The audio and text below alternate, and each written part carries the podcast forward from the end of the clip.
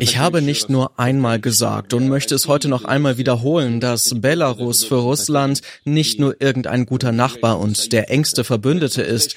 Es ist eine wahrhaft brüderliche Republik, ein brüderliches Volk. Das hat Russlands Präsident Wladimir Putin 2021 über die Beziehungen zwischen Russland und Belarus gesagt. Das Verhältnis der beiden Länder, das ist sehr eng, gar brüderlich, wenn es nach Putin geht. Dabei ist vor allem Belarus von seinem Nachbarstaat Russland abhängig, auch wenn das von Belarus gar nicht unbedingt so gewollt ist. Nun ist ein angeblich internes Papier des Kreml geleakt worden, in dem wird eine mögliche Annexion von Belarus durch Russland bis 2030 skizziert. Verschwindet Belarus also bald von der Landkarte? Darum geht's heute. Mein Name ist Janik Köhler. Hi. Zurück zum Thema. Das russische Strategiepapier, das im Februar geleakt worden ist, soll angeblich aus dem vergangenen Jahr stammen und von der russischen Präsidialverwaltung sein. Das Dokument entwirft einen Plan für die schleichende Annexion von Belarus durch Russland. Das Ziel, einen sogenannten Unionsstaat schaffen und das bis spätestens 2030. Russland will dabei mit politischen, wirtschaftlichen und militärischen Mitteln vorgehen. Neu ist die Idee allerdings nicht. Schon 1999 haben beide Länder einen Vertrag über einen gemeinsamen Unionsstaat unterzeichnet. Später wurde sogar eine konkrete Roadmap ausgearbeitet. Und auch sonst sind die Beziehungen zwischen den beiden Staaten ziemlich eng, sagt Belarus-Expertin Olga Drindova. Sie leitet den Arbeitskreis Belarus und ist Redakteurin bei den Belarus-Analysen. Es wird schon seit Jahrzehnten über Russland als Brudervolk gesprochen und es gibt auf allen Ebenen sehr enge Beziehungen. Auch die Sprache ist in Belarus ja offiziell Russisch und Belarusisch, wobei die Mehrheit der Bevölkerung Russisch spricht und auch russischsprachige Medien konsumiert. Also die Verbindungen sind da sehr dicht. Russland wird immer noch als Land wahrgenommen, das den stärksten politischen Einfluss auf Belarus hat. Russland und Belarus sind also politisch stark verbunden. Das sagen nicht nur ExpertInnen und Putin selbst, sondern auch der belarussische Präsident Alexander Lukaschenko in einer Rede von 2022. Wie ich schon einmal gesagt habe, so ein enges Verhältnis wie zwischen den Präsidenten von Belarus und Russland, das gibt es sonst bei niemanden. In der letzten Zeit haben sich unsere Beziehungen nur verstärkt und weiter verfestigt. Wir vertrauen einander absolut. Deshalb gibt es praktisch keine Probleme. Diese Liebeserklärung von Belarus an Russland ist aber auch durch die wirtschaftliche und politische Abhängigkeit Lukaschenkos von seinem großen Nachbarn zu erklären, so Olga Drindova. Ohne wirtschaftliche und politische Unterstützung Russlands wäre das belarussische Modell nicht wirklich funktionsfähig, würde ich sagen. Diese, dieses Modell hat man auch sehr lange Küsschen gegen Öl genannt, indem man günstige Kredite und billige Rohstoffe aus Russland bekommen hat. Das Machtgefälle in den Beziehungen ist also ziemlich eindeutig. Das liegt auch daran, dass Lukaschenkos eigenes politisches Überleben von seinem Nachbarn abhängig ist Schließlich hat Russland nach den Wahlen 2020 dabei geholfen, die Proteste gegen Lukaschenko niederzuschlagen. Allerdings sehen wir jetzt, dass viel mehr Druck seitens Russlands gemacht wird auf das Regime von Lukaschenko, vor allem nach, nach den Protesten 2020, aber auch nach dem Kriegsbeginn letztes Jahr, dass eben noch immer wieder weniger Spielraum für Lukaschenka da bleibt und dass die politische und wirtschaftliche Entwicklung von Belarus eigentlich jetzt fast nur von Russland abhängt. Wenn es die Pläne eines Unionsstaats eigentlich schon seit über 20 Jahren gibt, warum sind nun viele von dem geleakten Papier überrascht? Belarus-Expertin Astrid Sam von der Stiftung Wissenschaft und Politik versteht die Aufregung um das Papier nicht. Nichts, was in diesem Papier drinsteht, ist wirklich sehr, sehr neu, weil Belarus und Russland haben bereits seit über 20 Jahren ein Unionsstaat und es hat in dieser Zeit immer ein Ringen darum gegeben zwischen Russland und Belarus, wie viel Souveränität Belarus abtreten soll, um russische Subventionen zu bekommen.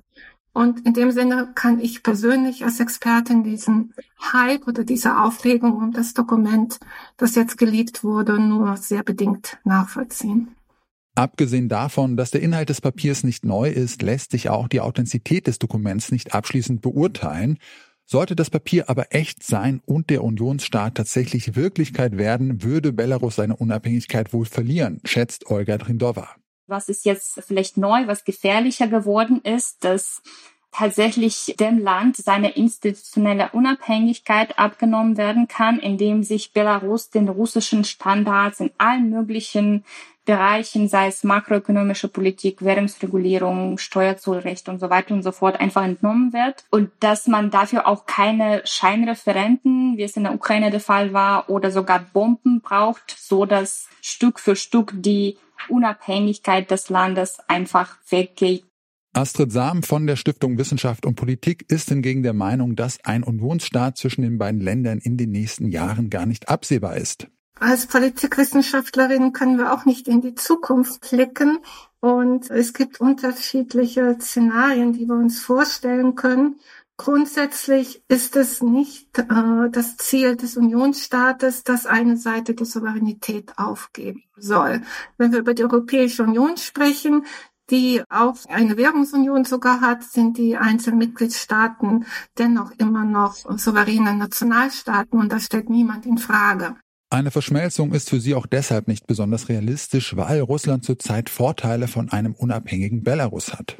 Im Augenblick hat Russland und der Kreml mehr Vorteile davon, dass Belarus zumindest nicht nur formal auch ein souveräner Staat bleibt, weil es ist ein Staat, der ebenfalls in den Vereinten Nationen, in anderen internationalen Organisationen eben die russische Position unterstützt und damit eine zusätzliche Stimme. Belarus bewirbt sich derzeit sogar auf einen Sitz als nicht ständiges Mitglied im Sicherheitsrat. Also hier sieht man, dass da sehr wohl Interessen dahinter stehen, dass Belarus ein eigenständiger Staat bleibt, der eng mit Russland verbunden ist. Und auch wenn Belarus von Russland abhängig ist, eine Union mit Russland will man dort weiterhin nicht.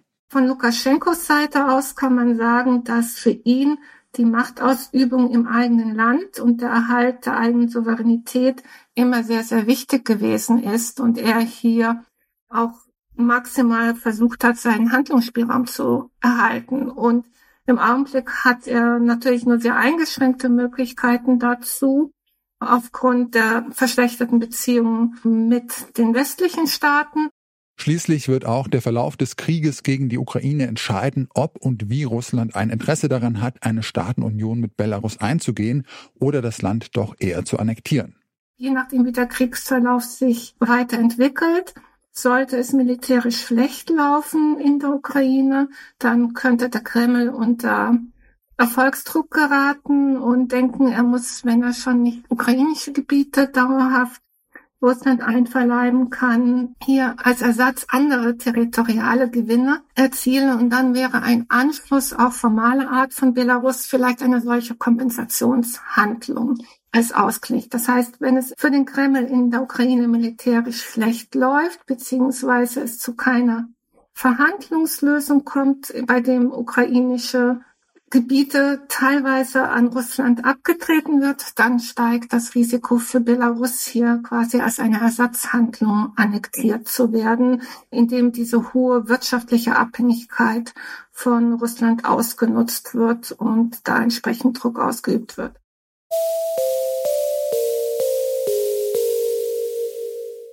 Von der Landkarte verschwinden wird Belarus zumindest vorerst nicht. Weder Minsk noch Moskau haben derzeit ein Interesse daran, denn beide Seiten ziehen Vorteile aus der engen politischen und wirtschaftlichen Verflechtung der Staaten. Ob sich das in Zukunft ändert, wird auch der Verlauf des russischen Kriegs gegen die Ukraine zeigen. Das war's von uns für heute. An dieser Folge hier mitgearbeitet haben Belinda Nüssel, Lars Fein, Lukas Stöckel und Elisabeth Urban. Produziert hat Henrike Heidenreich, Chefin vom Dienst war Alina Metz und mein Name ist Janik Köhler. Schön, dass ihr dabei wart. Ciao und bis zum nächsten Mal. Zurück zum Thema vom Podcast Radio Detektor FM.